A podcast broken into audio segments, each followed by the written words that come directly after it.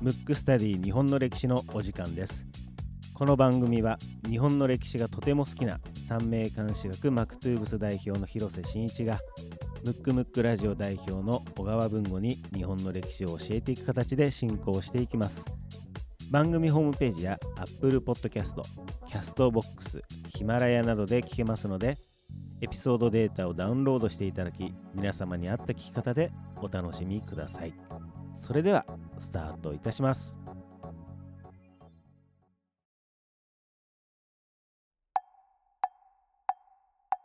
むくむくラジオだべ。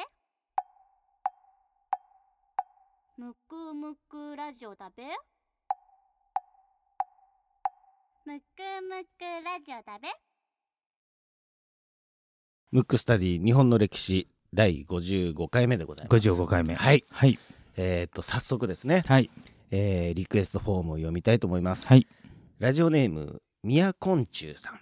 宮昆虫さん。ミヤコンチュウさん、なんか想像つきますそうねですね。ね。うん。えーリクエスト人物出来事出来事、はい。沖縄の琉球王国や沖縄の起源なるほど。はい、えーはじめましてこんにちは。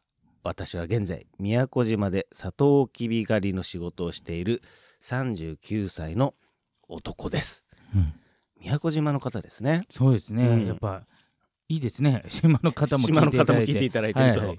えーこの年になって歴史が好きになり、えー大河ドラマや YouTube などで歴史を楽しんでいます。仕事中にもラジオで聞けないかと思い当番組を見つけ楽しんでいます。私は沖縄に来て1年過ぎましたが1年が過ぎましたが沖縄のことについて全く知らないと感じ今回の沖縄の歴史をリクエストしたいと思いました。どうぞよろしくお願いしますと。なるほど。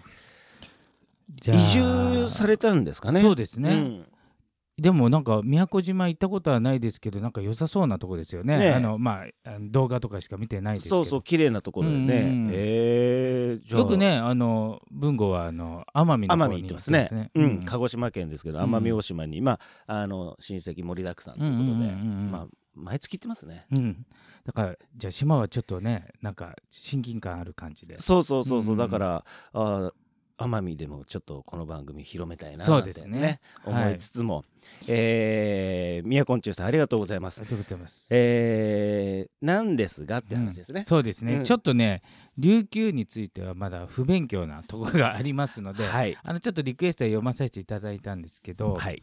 今回はねちょっと異色というか、はい。あ今まであんまり触れてなかった文化人ではい。葛飾北斎をいきますいねきます、つい先日、はい。もう終わっちゃったと思うんですね、うん。放送の時は、うん。あの北斎展やってたんで、はい。もうじっくり見てきましたよ。見てきました、うん、葛飾北斎はね、うん。やっぱりちょっといいですよね。いいですね。うん、じゃあ例えば文吾が知ってる北斎といえば。もうね、うん。あれですよ。富士山、そう。ね、うん。有名ですよね。やっぱり、うん。あれがパッと出てきちゃいますよね。富岳36景、うん、あれなんかちょっと僕もその、えー葛飾北斎展ではい、初めて知ったんですけど、うん。あれ富岳36景なんですけど、うん。評判が良くてうん。プラス10枚書いてる、36じゃない三十六じゃないっていうね。うん。でもあれやっぱ見てて思いますけど、うん。まあ、富士山のいろんななんつうのこう表情というか、うん。あとい現代と違ってね高い建物がないから、うん。もう多分江戸からでももうドカーンって見えたのかなっていうことですよね。ね。そんな感じしますよね。うん。うん。でしかもあの、まあ、日本人もね割と好きな人いますけど外国人の方がはい。もう北斎大好きですからね。そうですね。うん。っていうか浮世絵自体が、うん。下手すると日本よりも評価が高いんじゃないかうんっていうね。うんうんでこれも調べたんですけど、えっ、とアメリカの方で、うん。1999年かな？あのこの1000年間ではい。世界に影響を与えた人でうん。日本人唯一で入ってるんですうよ、それぐらい、まあえー外国の方の、はい。まあ、画家とかに影響を与えたと。うん。でちょっと北斎展行っていろいろ感じたんですけど、はい。まず何ですかあの浮世絵すごい有名じゃないですか、はい。浮世絵ってあの版画なんですよ、うんうん。なんですけど肉質がもう、まあ、全然違ったタッチなんですけど、うんめちゃくちゃなんつうのかな。生き生きしてるというか、躍動感あるというかもうなんかねいろんな作風時代によって。しかもはい。あの江戸時代江戸時代って当然今より寿命短いんですけど、はい。何歳まで生きたと思います？北斎ですか？北斎。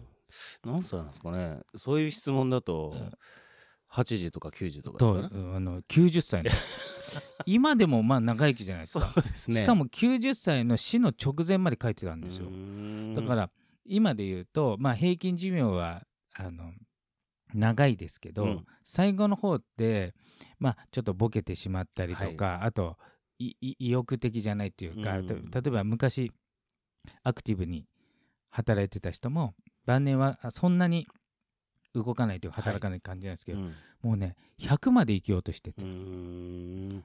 でもう80超えて違う作品にチャレンジ作作風にチャレンジしてたり油絵もやろうとしてたっていう、うん。へまあ、その後ね西洋画の大家のゴッホとか油絵の大家のゴッホが元々あの葛飾北斎に影響を受けてたりしてるんですけど、えうん。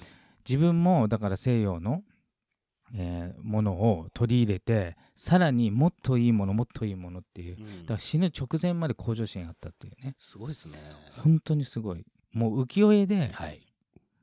まあもう大名声があるわけじゃないですか、はい。要するに第一人者ですよね、で新たな分野ってもしかしたらまあ泥を塗る可能性もあるわけじゃないですか、はい。もうそっちでも対価なんで、うんでもそっちでもチャレンジして、まあ、さらにものにしてさらに高みをいくとか、うん。うん。あと意外とね浮世絵の時代っていうのが、まあえー、とさっき言ったように北斎って90歳まで生きてますけど、はい。30代とか40代なんですよ。だから浮世絵以外のことを書いてる時間もかなり長いんですよね。ううん。ん。あとは今でいう漫画みたいなやつも書いたりとか、はあはあはあはあ。あとはまあ北斎漫画って有名ですけどあとねえっ、と本の、まあ、例えば小説の挿絵の絵とか、はい。そういうのも書いちゃうんですうよ。ん。だから絵であればあんまりなんていうの自分は大家だからそんなところに気軽に描けないみたいなそういう人じゃなくて結構まあ自分にポリシー持ってる人なんで、うん。お金積まれても描かない時は描かないんですけど、うん。そういう感じでなんていうのかな。あのちょっとしたものでも別に分け隔てなくうん。描いてるっていうね。うーん。まあなんなんでもいいわけではないけども、うん。あのジャンル問わずに。ジャンル問わずしかも小さい仕事でも、うん。例えばそのメインは小説なんで、うん。絵にスポット当たんないじゃないですか、うんうん。挿絵なんで、うん。でもそういうのでも、うん。でもあのひょあの展示されてたんですね。北斎展で見たら、これ小説よりもこの絵力あるんじゃないのっていうぐらい 半端じゃない躍動感、へー。うん。でさらにあれい印刷なのか印刷ってあるのかな絵って半あななんでしょうんね。そうなですね。まあ半半なんですかね。半なんですか。うん。だからき基本白黒じゃないですか、うん。でもそのグラデーションとかも含めて、うん。すごいなんていうのかな。色彩がないんだけど、うん。もうなんか遜色ないぐらいのパワーがあって、やっぱり才才能があったってこといやですね。もう半端じゃない半端じゃないですね、うん。で初期の頃から、はい。まあ、才能があったんで、まあ、入門、えー、と一応師匠はいるんですけど、はい。入門ってやっぱ頭角表すじゃないですか、うんそうするとやっぱり、まあ、天才なんでやっぱこだわりもあるし、うん。いろいろあるので、えー、とやっぱ喧嘩しちゃったりするじゃないですか、はい。で飛び出したりとかい。ろいろ繰り返して、うん。まずねびっくりしたのが葛飾北斎って結構有名じゃないですか、はい。名前自体が、うん。あれって長い生涯の一部分使ってた名前で、うん。まあ、名前っていうかあのさ作の名前、ね、なるほど。うん、あの解明が何回だっけなすごいしてるんですよ、うんでね解明がですね、はい。30回なんですよ。だから30回書いてるから、うん。葛飾北斎っていう名前が有名なんですけど、はい。絵に書いてある名前のところは北斎じゃない方が多いんですよ。うん。30ってすごいですね。30でしかもあの割と貧乏だったんです。うん。すごい対価なんだけど、うん。お金に無頓着で、うん。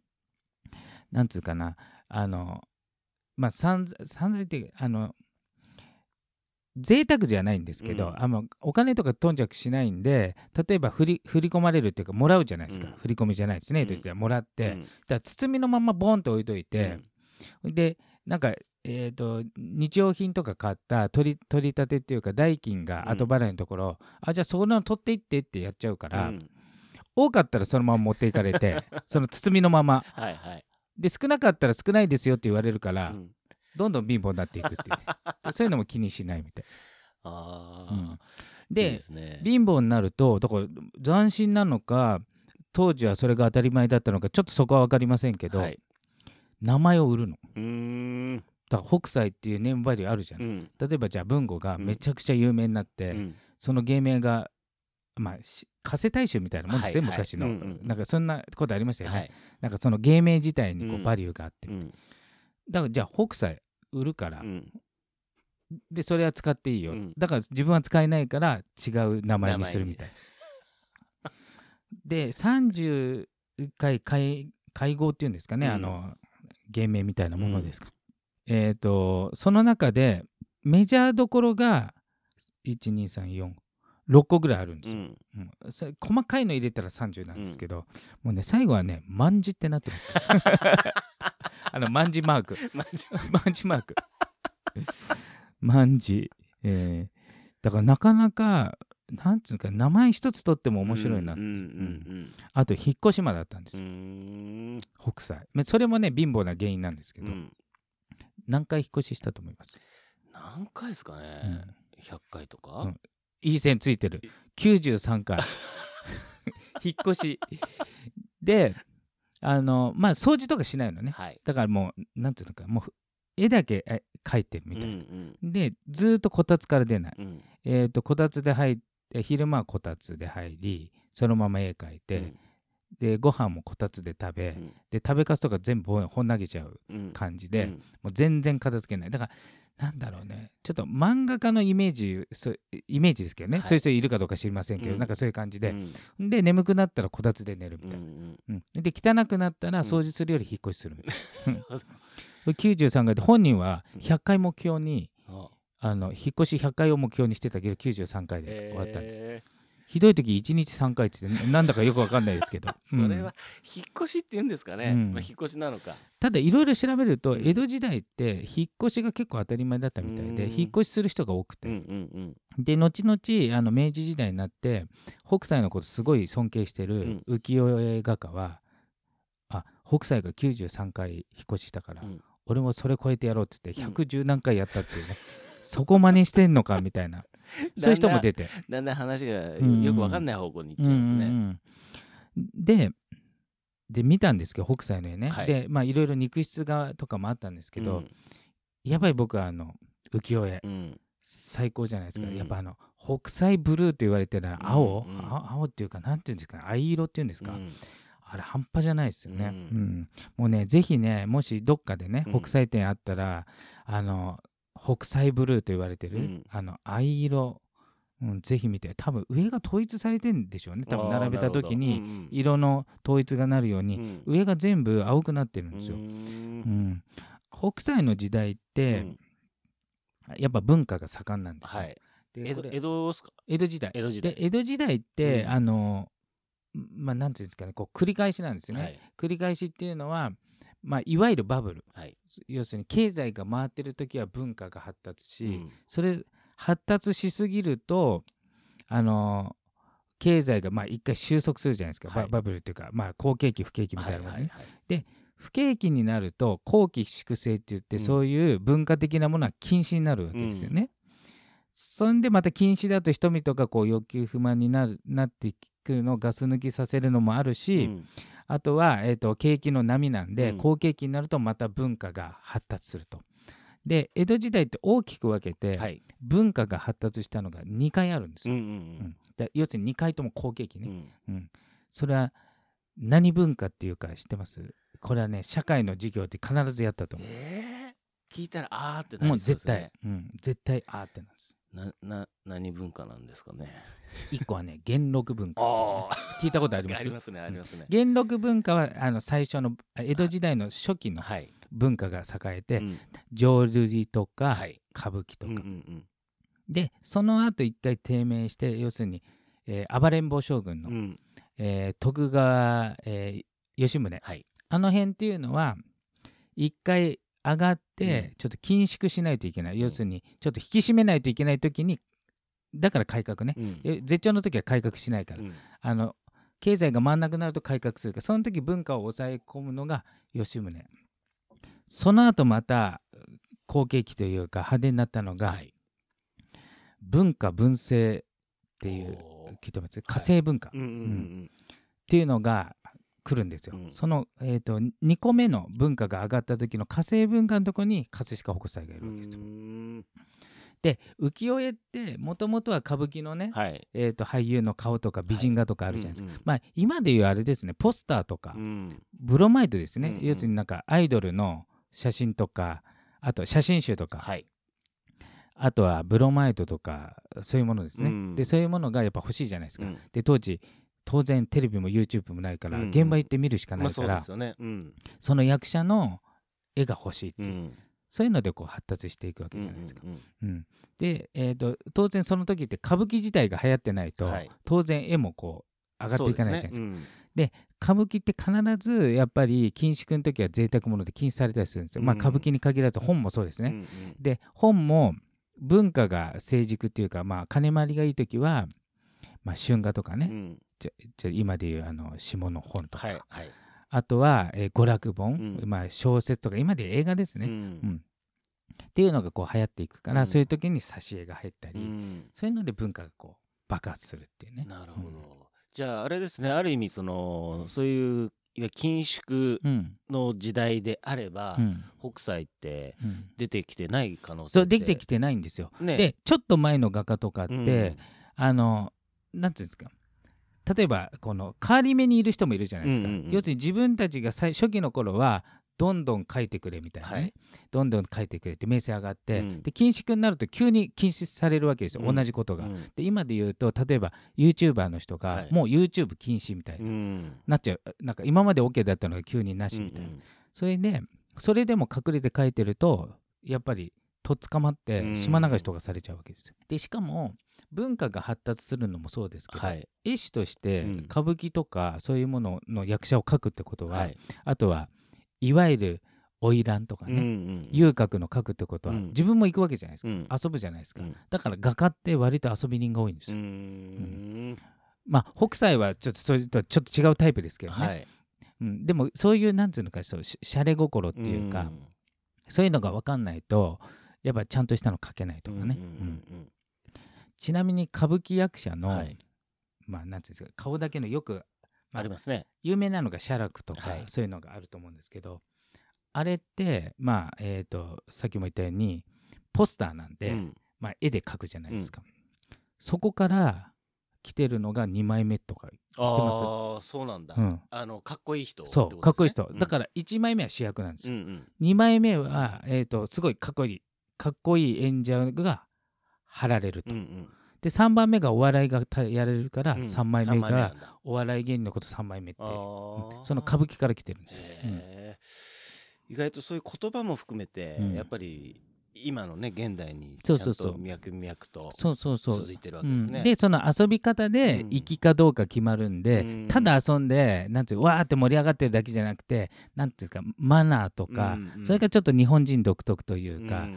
遊びの中にもうん。何かこの、まあ、礼儀作法じゃないですけど、うんうん。まあ、北斎自身は礼儀作用が全くこうないというか、うんうん。あのそういうの気にしないっていう、うん。だからある意味た相手から見たら無礼な人に見られる可能性もあるんですけど、でも画家としては画家まあ要するに絵描きとしてはなんか聞いてるとねこううん。理想的な理想的な。生き方ですよね。そうそうそう。だからあの長生きして最後まで絵に没頭して、うん。で絵だけでもちろん生活もできたし、うん。でちょうど火星文化の時代だったんで、まあ、そういうのが許される時代じゃないですか、ちょっとでも両両端ずれたら、うん。早すぎても遅すぎてもその火星文化の前っていうのも緊縮だったんで、はい。それがあれかな完成の改革っていう時だと思うんですよ、その後家成が来て、うん。田に田沼意次とかはい。聞いたことあると思う、あの辺って後々の人からすると賄賂だなんだって批判されたけど、うん。あの人ってすごく経済を発展させた人なんですよ、うんうん。でその後に天保の改革っていうのが出てくるんですけど、うん。その間に家成っていう江戸の将軍の中で最もまあ遊び人的なはい。子供が70人ぐらいいたというね。もう半端じゃない浪浪費家の人がいた時代がしかもめっちゃ長生きだったんですその人。が。うんうんうん。でその人の時代が火星文化って言って文化が大きく発展した時にちょうど北斎もいたんですよ。なるほど、うん。もうタイミングが本当に良かったね。そうそうそう時代が。それで最初から最後まで絵を描き続けて、もう晩年もうほんと死ぬ何ヶ月前ぐらいまでた絵を描き続け、はいしかもいろんな画風。うん。だから北斎っていうと浮世絵っうん。ていう感じですけど、浮世絵よりも多分本数が多いんじゃないかなって。じゃあその火星文化って、うん。なんかあれですね。もっと他の人もいるってことですね。うそうそうそう。いっぱい代表的な人多分いるんですよ、ね。たくさんね。北斎のほかでちょっと後うに、ん。えー、と北斎に憧れて、うん。同じような、えー、と富岳36景に憧れて、歌川広重、はいはい僕らが習った時安藤広重って名前で習ったと思うんですけど、えー、と今宇田川広重、うん。あれが東海道53通、いはいはい。あれがねちょっとやや後です、うん。んやっぱり影響を受けたんですかね。それはもちろん当うん然まあそう浮世絵でね,、で当時はやっぱり江戸時代って頻繁に旅行なんかできないし、うんはい。まあもちろんまず歩きだからね、うんね。電車とかなくまず歩いていこうっていう話ですから。そね。そもそも。うん。でプラスやっぱり仕事があったり、そんなうそんなことはできないじゃないですか。だからやっぱそういう風景でこんなとこあるのかっていう、ん。だからい今でいうテレビではい。なんかマチュピチュってあるんだみたいなね、はい。うんうん。そういう感覚だと思うんですけど。ううんんうんいやちょっとあれですね。北斎からうん。火星文化の、火星文化のちょっと文化的なことをいきましたけど、ねうん。いやなんかあれですね。やっぱり、うんそういうのがしっかりとそうですね。ね盛じゃあり上がってちょっとじゃあ次回もちょっとうんそれに類することやりましょうか、やりましょうか。江戸江戸文化的なまた江戸の背景的なはい。ことを話しましょうかね。そうですね。はい。はい。じゃあ、えー今回のテーマはですね葛飾北斎でした。